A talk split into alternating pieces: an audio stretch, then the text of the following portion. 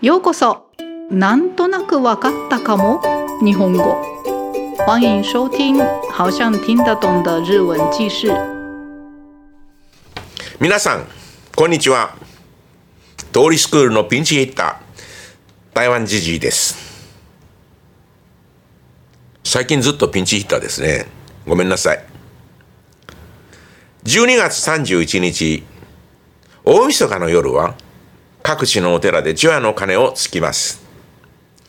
除夜の鐘をつく回数108回というのは人間の煩悩の数と言われています。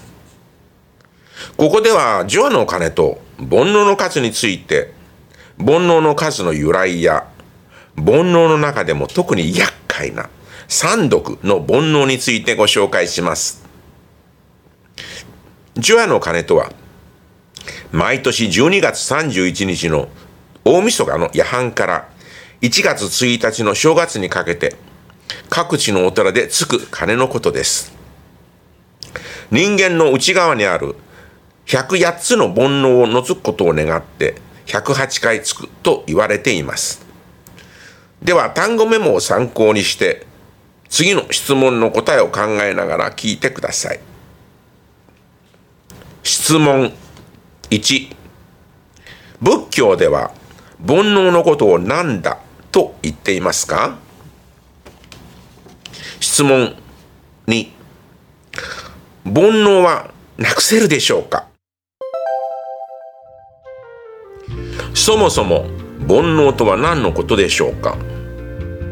端的に言って煩悩とは自分自身を苦しめる心のことです。欲が満たされたら苦しまなくて済むのかという問いに対して仏教ではそんなことはないと考えられています。この考え方を有無同然と言います。欲しいものが手に入っても人間は幸せになれないという考え方です。お金や美しさ権力を手に入れても幸せになれるわけではありません。つまり自分の外の環境を変えても幸せにはなれないのです。そのことから仏教では幸せになれない原因は自分の外にあるのではなく自分の内側にあると教えられます。自分の内側にあり自分自身を苦しめる心を仏教では煩悩と呼びます。煩悩は一人の人間につき108個あると言われています。大晦日にジョアの鐘を108回つくのはこれに由来しています。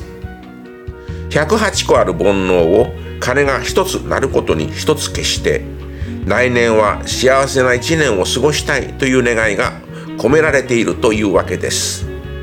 108個ある煩悩の中で特に人を苦しめる3つの煩悩をご紹介します。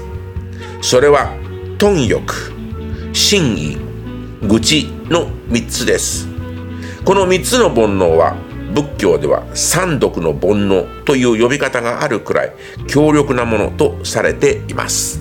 貪欲とは底なしの欲のことです。ちなみに仏教上の意味で使われる時には貪欲と書いて貪欲と呼びます。仏教では欲は満たされることがないと考えられています。いくらお金があっても容姿が美しくても人間はもっと欲しがり続けます。当然無限の欲を満たし続けるのは不可能なことです。そして欲が満たされないことが次の煩悩である真意につながります。真意とは怒りのことです。欲が満たされないことで怒りが増幅します。怒りは抑制できない感情ですので一瞬で仕事や人間関係を台無しにするものです。怒りに駆られた人間には後悔が残ります。愚痴とは羨ましい気持ちや妬みの気持ちを表します。自分よりも良いものを持っている。早く出世している。といったことから相手に対して負の感情を抱くようになります。煩悩が108個あると言われる由来には諸説あります。ここでは4つの説をご紹介します。はじめにご紹介する説は六根6つ。甲お平3つ。上線2つ。過去現在未来3つ。を全部掛け合わせると108になるという説です。六根とは人に感覚を生じさせ迷いを与えるもののことで目耳鼻舌身胃の6つを指します。甲お平は人間の感情のあり方を表しています。甲快感。お不快。平どちらでもないというあり方です。上線は上はきれい線は汚いという意味です。そして三世は過去現在未来やあるいは前世今世来世を表します。これらすべての組み合わせが六根6つ甲お平3つ上線2つ過去現在未来3つ。全部をかけると108となりよって煩悩は108個あるとされています。次の説は四八苦という言葉に由来しているという考え方です。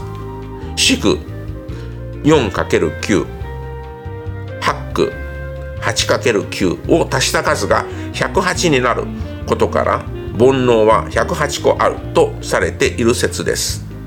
また気候や季節の変わり目を表す暦に由来しているという説もあります。1月から12月までの数12そして24節気2472個72を足すと108になります。24節気とは春夏秋冬をそれぞれ6つずつに分けたものです。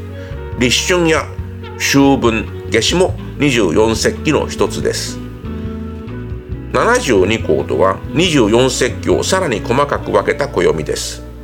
中国の古い暦が日本に伝来して日本式になったものと言われています。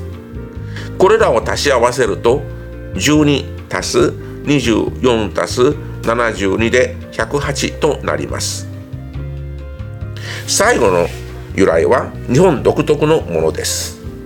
日本では古来より数えきれないくらい多いものを指すときに数字の8を使って表すことがあります。矢をよろずや嘘800などがそうです。そこから108になったのではないかという説です。では煩悩はなくせるのでしょうか。仏教では煩悩はなくせないと考えられています。しかし幸せになる方法はあって煩悩を抱えたまま幸せになることができると考えられています。それが煩悩即菩提という考え方です。煩悩のもとになっている苦悩をなくすことができれば煩悩をそのまま幸せへ変えてしまうことができるとする考え方です。除夜の鐘の様子は世の中の風潮に合わせて変化していますが大晦日の夜除夜の鐘を聞きながら新しい年を迎えるのも楽しいものです。煩悩は心の中にあって消し去ることはできないと考えられていますが清らかな鐘の音を聞いて気持ちよく新しい年を迎えるという昔の人の生活の知恵なのかもしれませんね。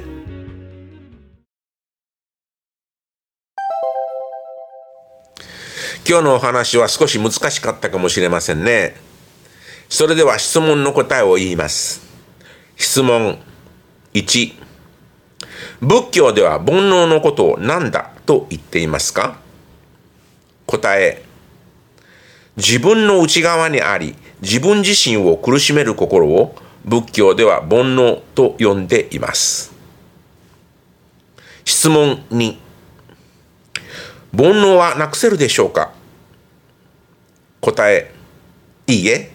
仏教では煩悩はなくせないと言っていますが幸せになる方法はあって煩悩を抱えたまま幸せになることができると言っていますそれは煩悩即菩提です。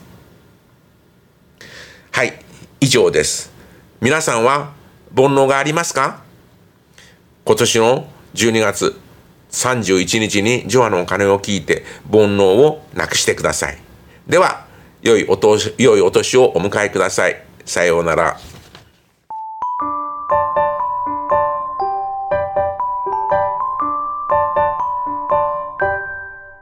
那么接下来是这个内容的简单的解说，已经听得懂的人就不用再听了哦。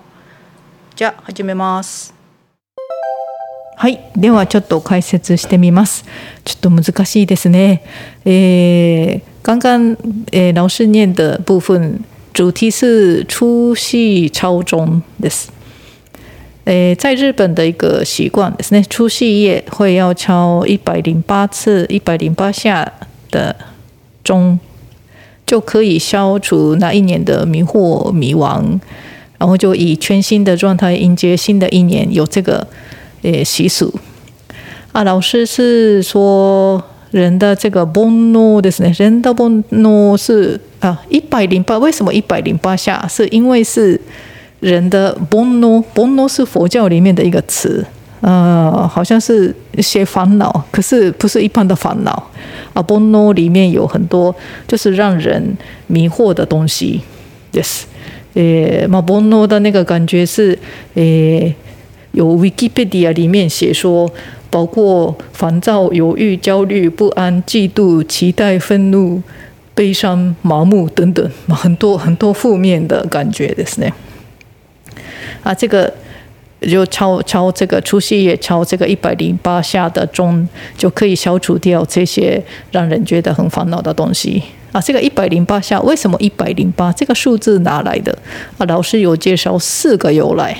啊，一个是第一个是佛教的想法吧，有一个叫六根的东西，六根是让人迷惑的东西，代表是让人迷惑的东西。那这个六根尘它的好坏，然后尘还有干净、干净跟污染，还有尘过去、现代、未来。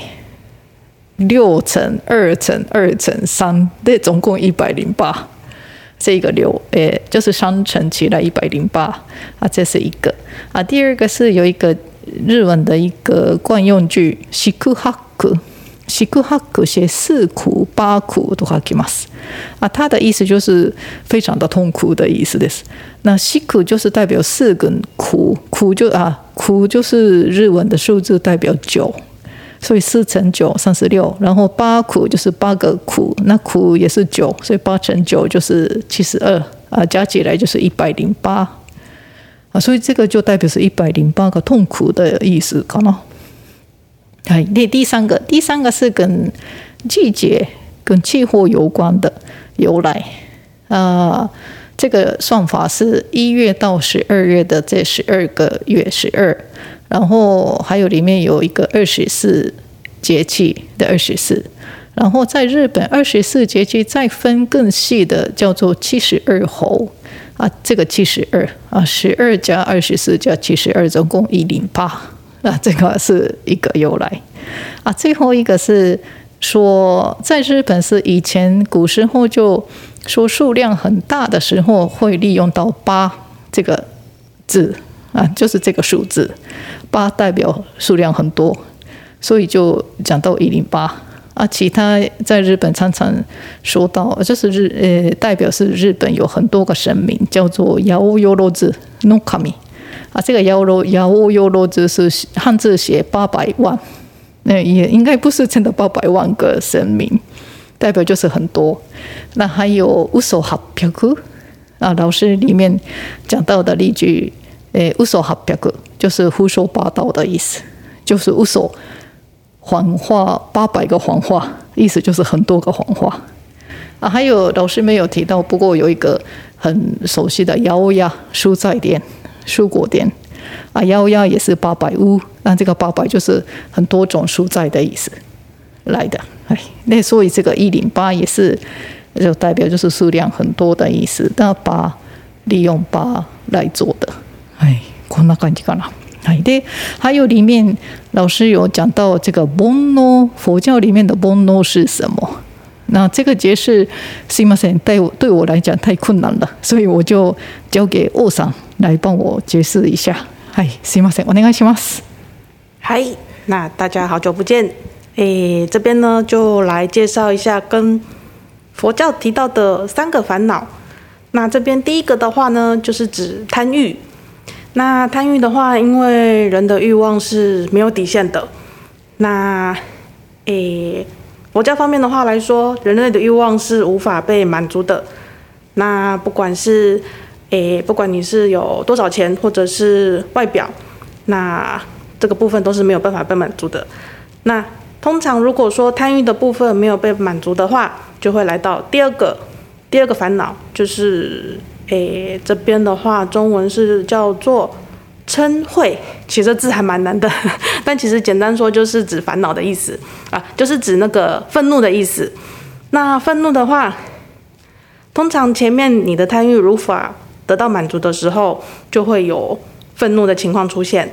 那愤怒这个是属于无法抑制的感情，那也会破坏你的人际关系之类的。那通常被愤怒所驱使的人，之后都会有后悔。